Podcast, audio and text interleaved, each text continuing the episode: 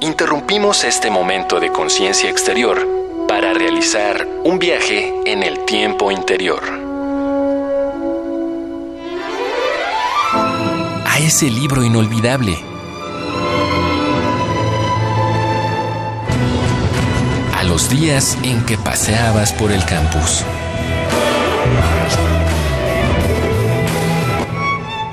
A tu primera vez en una sala de conciertos. Cada pieza musical suena a un momento inolvidable. Escuchar es volver a vivir. Radio UNAM presenta Primera temporada 2019 de la Orquesta Filarmónica de la UNAM, desde la Sala Nezahualcóyotl del Centro Cultural Universitario.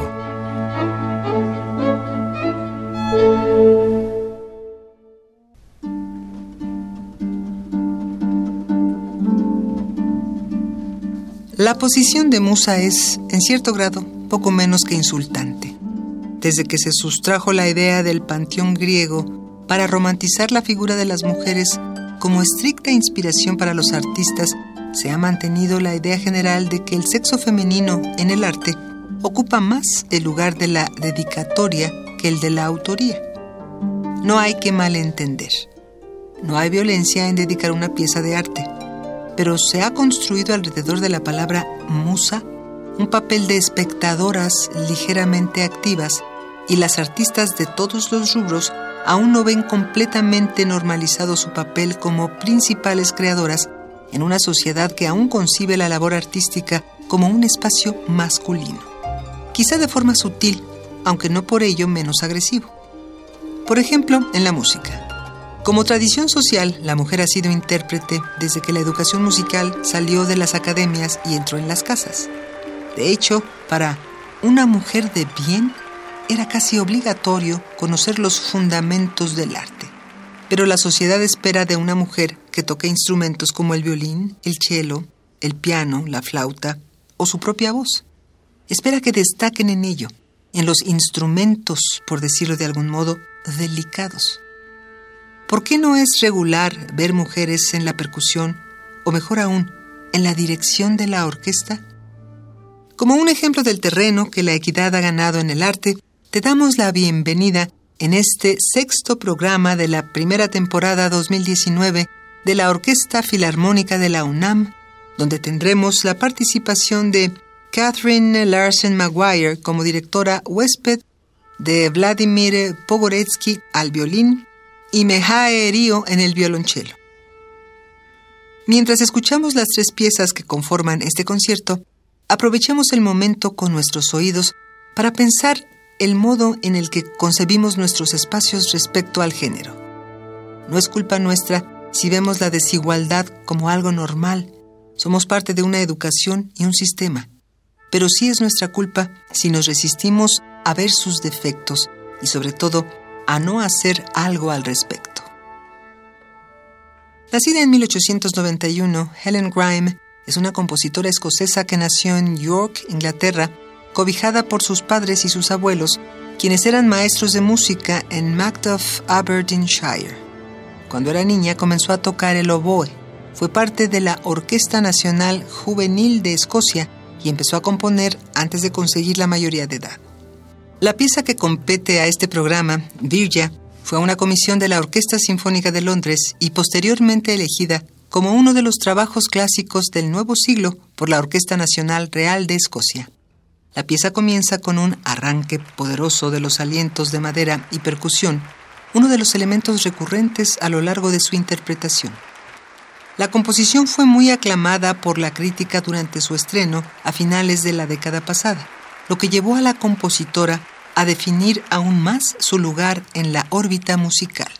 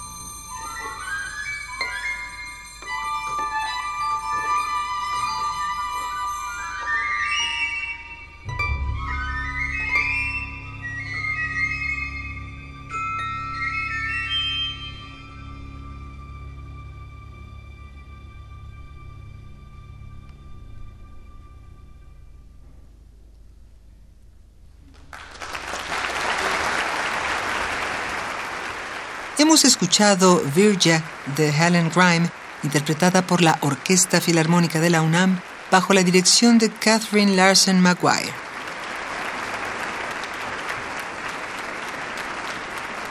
En los cinco programas anteriores de esta primera temporada, hemos escuchado el nombre de Johannes Brahms por lo menos en dos ocasiones, y en ambas se ha destacado la amistad que entabló con el matrimonio Schumann antes y después de la muerte de Robert Schumann.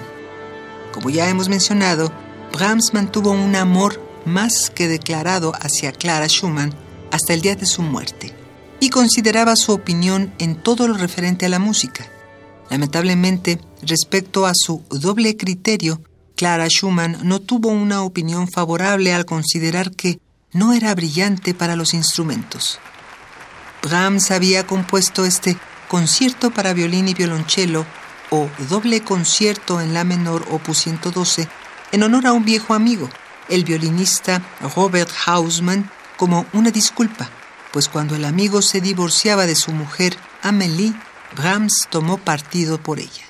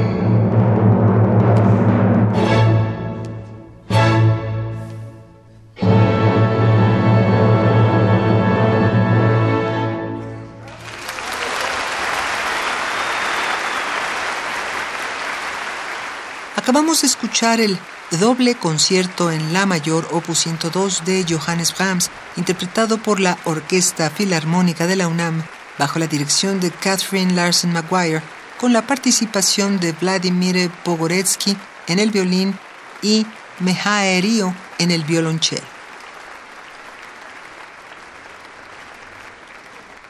Después de algunos intentos por componer alguna sinfonía en 1840, tras casarse con Clara Wieck, Robert Schumann no consiguió su primera sinfonía hasta principios de 1841, pero fue una composición que logró bosquejar en tan solo cuatro días. La orquestación la completó un mes después, el 20 de febrero, y para el 31 de marzo, la obra ya era estrenada en Leipzig bajo la dirección de Felix Mendelssohn. Schumann, hasta ese momento, era más conocido por sus composiciones para piano y voz, pero fue Clara quien lo motivó a escribir música sinfónica y de acuerdo al diario de la mujer, el subtítulo de la Sinfonía número 1 en si bemol mayor, opus 38, Primavera, se debió a los poemas de Primavera de Adolf Boetka, aun cuando el mismo Robert Schumann indica que la sinfonía está inspirada en su Primavera de Amor. Thank you.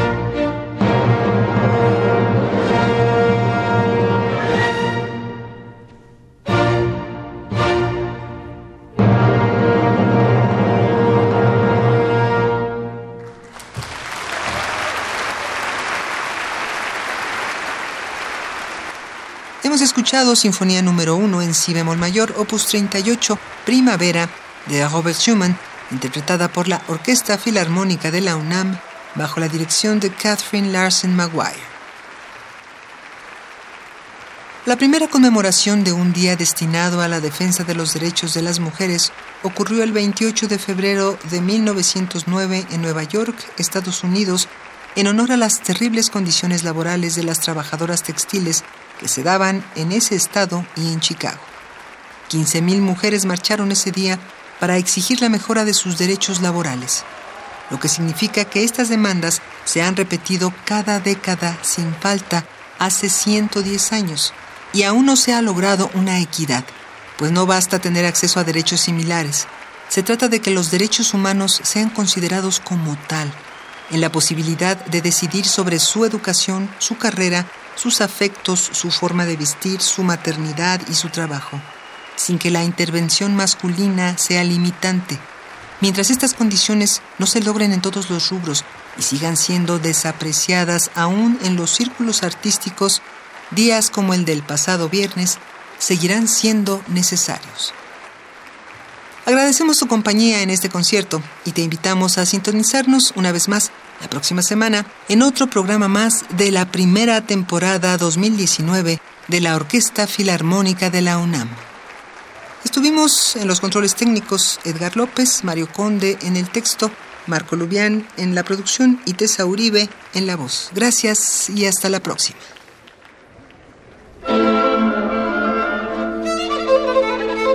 Escuchar es volver a vivir. Porque los recuerdos también se ensayan, se afinan, se entonan y se interpretan. Hasta entonces, tenemos una semana más para construir nuevas memorias. Radio UNAM presentó Primera temporada 2019 de la Orquesta Filarmónica de la UNAM, desde la Sala Nezahualcóyotl del Centro Cultural Universitario.